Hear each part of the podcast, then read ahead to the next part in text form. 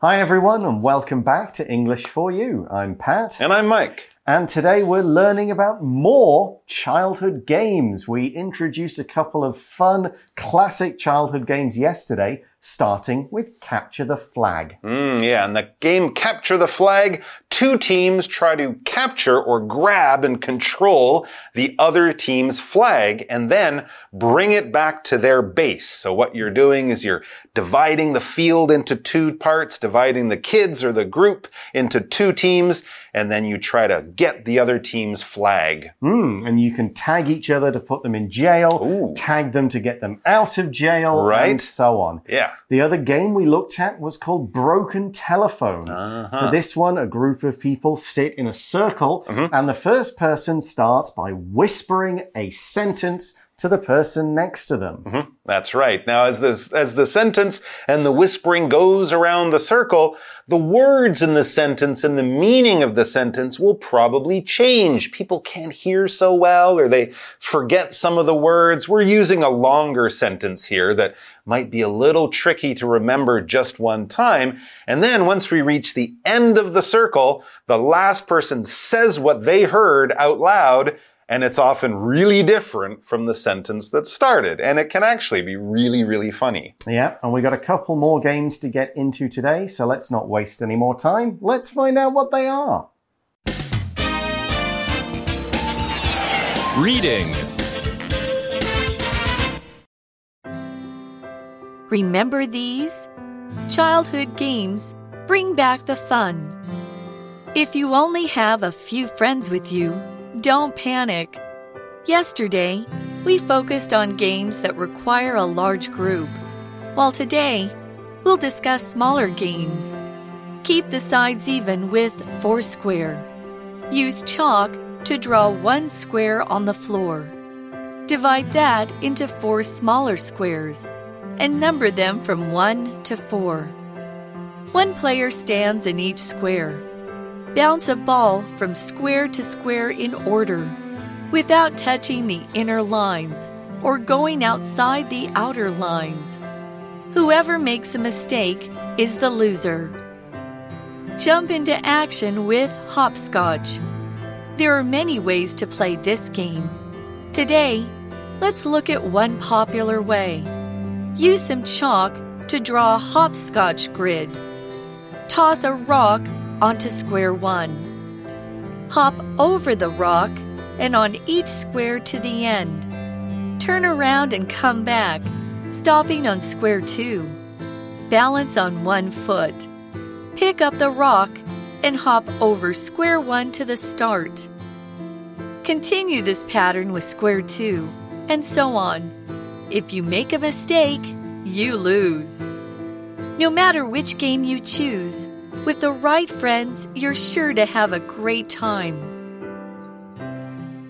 All right, so today's article begins with another game, but first of all, there's kind of a weird sentence to kick things off. It says, If you only have a few friends with you, don't panic. Well, of course, you couldn't play Capture True, the Flag or true. Broken Yesterday's Telephone. games were- just two or three of you. That's right. Yesterday's games were good for six, seven, eight, ten, twelve people, but sometimes you don't have all your classmates or a big group of friends and you still want to play a game.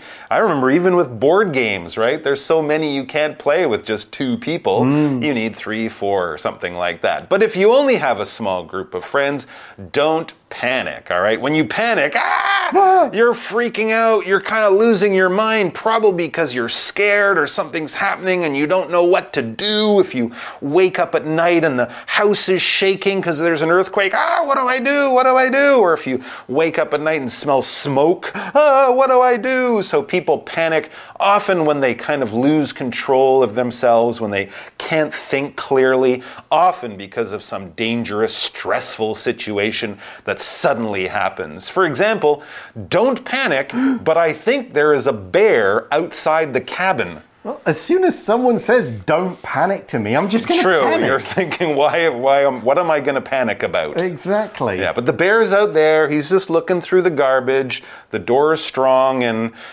well, hopefully he won't come in. So don't panic. Don't panic. It'll be fine. All right, so Yes. don't worry if you haven't got a big group right now. Right. There are other games. The article says yesterday we focused on games that require a large group. Yeah, that's true. While today we'll discuss smaller games. So yeah, the article and the that we read yesterday Hmm. that focused on big team games. To focus on something means to concentrate on that thing, to give attention to that thing, to spend a lot of time or energy, or in the article's case, words, dealing with a particular issue. We didn't look at small games for small numbers of players Hmm. because we're focusing on that today. All right, well, let's look at our first game. It says keep the sides even with four square. Okay. I'm guessing you'll need four players for this game. I think so, but we'll see. Right. The article says use chalk to draw one square on the floor. Okay, on the ground. Yep, simple Oh, enough. yeah, All right, so you're in the playground at school. Don't do this in your living room on the floor. Your mom will probably freak out. Um, but if you're outside in the park, in the playground especially, or on the sidewalk, I guess you could do it. Use chalk to draw one square on the floor. Probably quite a big square. Yes, the maybe like two one. meters each side or Yes. something like that. Divide that into four smaller squares and number them from one to four. One, two, three, and four. And that would make sense. Each square is about a meter Hmm. around. Okay, so we've got a big square and four smaller squares. So it kind of, you know, looks like a, a game board of some kind. Right, and one player stands in each square. Four so, square. Yeah, four players. Okay. And then what do they do? Bounce a ball, probably a handy tennis ball. Bounce a ball from square to square in order, meaning going one to two, two to three, three to four. So bounce a ball from square to square in order without touching the inner lines or oh. going outside the outer line. So kind of like in tennis or something. Yes. If the ball touches the line or goes over the line, it's out. To stay safe, you got to keep it in the lines and you're bouncing the ball. So you're not throwing the ball to the person, you're bouncing it. When something bounces like a ball, it hits the ground and then comes back. When we play tennis, the ball is supposed to bounce, but only one time before the other player has to hit it. If it bounces two times, then you're uh, then you're out basically. Then you lose the point. So if Yes. something bounces like a ball, and of course basketball players to to run or to even walk, they have to bounce or dribble. They call it in that sport, but basically they are bouncing the basketball on the floor. Okay, and you've got to do this bouncing in the squares in order. Right. So, in order is a phrase to say that whatever's going on, it's in a, a kind of an order, usually a very particular and logical order, like going from left to right. Okay. you don't go there, then there, then there, there, there, and there. That's not an order, but go there, there, there, there, there. Oh, okay. Or in numerical order, one, two, three, four. Not three, one, two, two, four, one. That's No, not an uh, order. I can't follow that order. Yeah, just one, two, three, four. Oh, like if your if your school teacher asks everyone line up with the tallest students there and the shortest students there, we're lining up in order of height, not order of age or uh, the Hmm. Grades. grade or the first name, the first letter in your last name or something like that. Okay, Hmm. And makes don't sense. don't touch the inner lines when you bounce the ball. Right, okay. And don't go over the outside lines. Now, Hmm. inner means on the inside. That's what we're talking about. So, we're talking about things that could be in two places or maybe are in two places, but we're talking about the inside one, the one that is closer to the middle. For example, loud music has damaged Tony's inner ear, and now he can't hear very well. We don't see our inner ear, it's all those little bones inside your ear. This would be your outer ear, and of course, if you damage that, you might get a cut or something. But the inner ear, that's where all the hearing stuff happens. And as Mike said, outer is on the outside. Think of something like that. If you were wearing different layers of clothes, your Hmm. inner layer might be a t shirt, your outer layer is a jacket. Right. that kind of thing.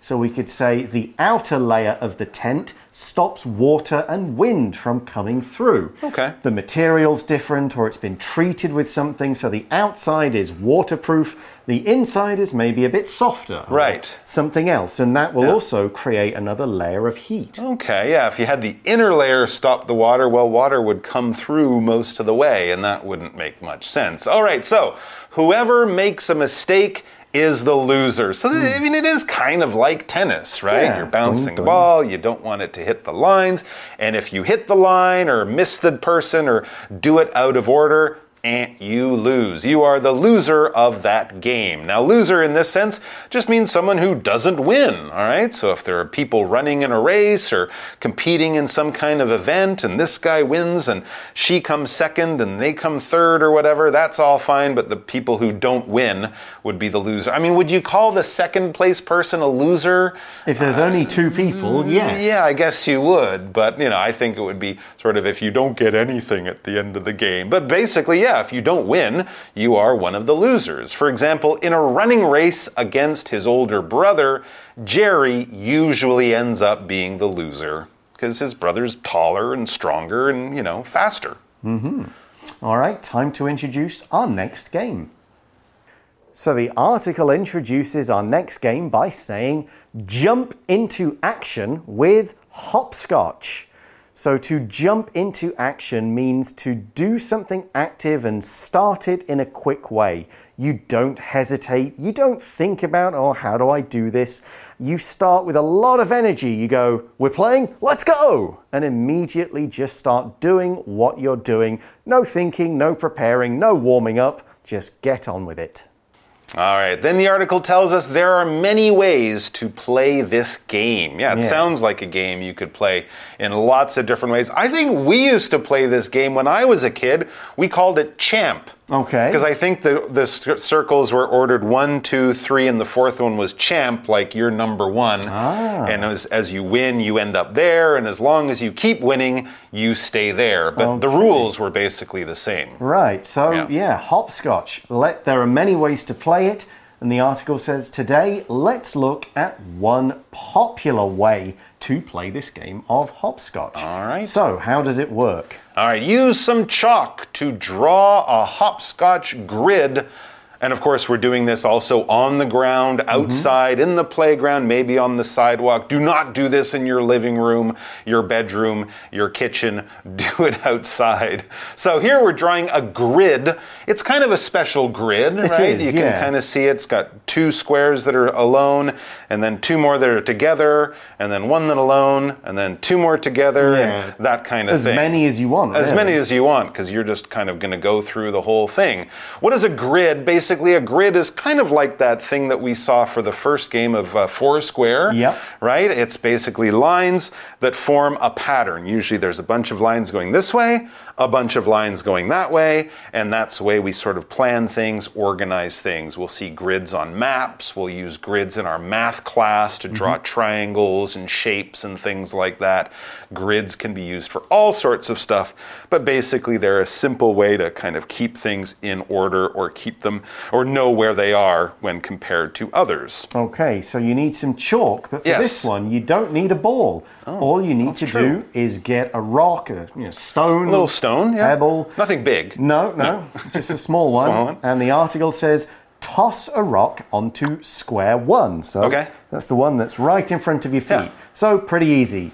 You don't even really need to toss it. You it. can just drop it. you? Exactly, Yeah. because toss means to throw something gently.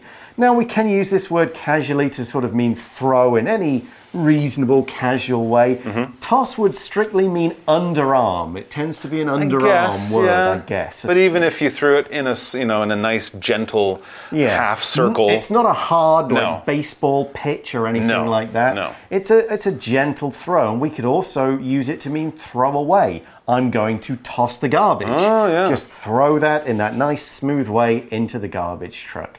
So you might ask your friend, "Hey, can you toss me that eraser?" Okay. So he'll just go, "Oh, there you go." Whoop. Rather right. hey, catch. Though that would be a little dangerous, and if I miss it, it might hit something, and that would be bad. All right, so here we are. We've got our hopscotch grid. Mm-hmm. We've tossed a stone or a rock onto the first square. That's the one, as you said, right closest to us. So hop over the rock Yep. and on each square to the end. Oh, so you don't put your feet on square one. Mm-hmm. Yep. You go to square two and then go all the way to the end, turn around, and come all the way back. Is that the idea? Yep, and of course you should be hopping on the Oh, one, that's one true. leg. So Okay. yeah, Ah, that's so why it's doing that. called hopscotch. And when there's two, you can put two feet down, but then Yep. you have to go back to one foot. Exactly. So it's kind of this little pattern of hops and jumps. Yeah. Then it says turn around. So Okay. when you reach the end, Right. turn around and come back, stopping on square two. So Okay. not number Not one, on not one. going past it, just stay on square two. Gotcha. And so, of course, to do that, you'll need to turn around. Yes, absolutely. When you turn around, you move your body through 180 degrees, as the lovely Pat is demonstrating here. Can you turn all the way around? There we wow, go. look at that. He's a very talented That was man. hard. It, I'm sure it was. But basically, yeah, if you're going the wrong direction, if you should be going that way, you're not just going to walk backwards till you get where you want to go. Well, you could, but you'll probably hit a tree. So it's best to turn around so your eyes are going in the way you want to go. But if you turn in 180 degrees, or from this way to that way, you are turning around. Okay, now let's look at today's language in focus. So, today's language in focus is all about how we can reduce a clause and turn it into something more like a VING participle phrase. Now, we can do that when the subject of both clauses are the same. And we can remove linking words like and when we do this. So if we gave this sentence in sort of extra words, a full sentence, we could say, turn around and come back and then stop on square two. But we can get rid of the and and the then and turn the stop into stopping to say, turn around and come back, stopping on square two. And we can do this if we're using a relative clause as well, assuming the subjects match up. The man who lives next door to me is a doctor. The man living next door to me is a doctor. We change who lives into living. The man living next door to me is a doctor. Okay, so you're doing this hopping, you've Hmm. Right. hopped over, gone to the end, Okay. turned around, Yes. come back, you're on square 2 okay. The rock's on square one. It's right in front of me. All what do you do? You balance on one foot. Oh, I thought you were on one foot most of the time. Maybe there are Yeah. different rules for the game. I guess you are balancing on one foot most of the time, but this time you have to pick up the rock while Oh. still on one foot. That's hard. That is hard. This would be a really good game for your balance and for your leg muscles and Mm-hmm. everything like that. And we often think of it as a kid's game. I think as an adult, I would have a Fail. real challenge playing this game. Maybe I should pick, take up uh, hopscotch again, Okay, so it says pick up the rock. right? With one leg. Okay, that's hard. Pick up the rock Okay. and hop over square one to the start. Yay, I'm finished. No, you're not. Well, I'm finished You one one round. Okay, right. so continue this pattern with square two and so on. If you make a mistake, you lose. So we're probably taking turns with our friends. I'll do square one, you do Mm-hmm. two, she does three, he does four. And of course, as you go higher, you have to throw the rock further. Ah.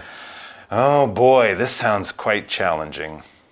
All right, so what is a pattern? A pattern is basically when you do something in a certain way and then you repeat doing it in the same way. We often do this with jobs where we want to be very careful that what we're doing always looks and ends up being the same. So cooks might work with a pattern, artists might work with a pattern, anyone making things might work with a pattern because, of course, when they're selling them, the people want to buy something that looks like all of the other things. When we talk about doing things in a pattern, you're just your actions, your your motions, your gestures, what you're doing seems to kind of always follow the same thing. It goes from this to that to that, and then eventually it goes right back to the beginning and starts all over again.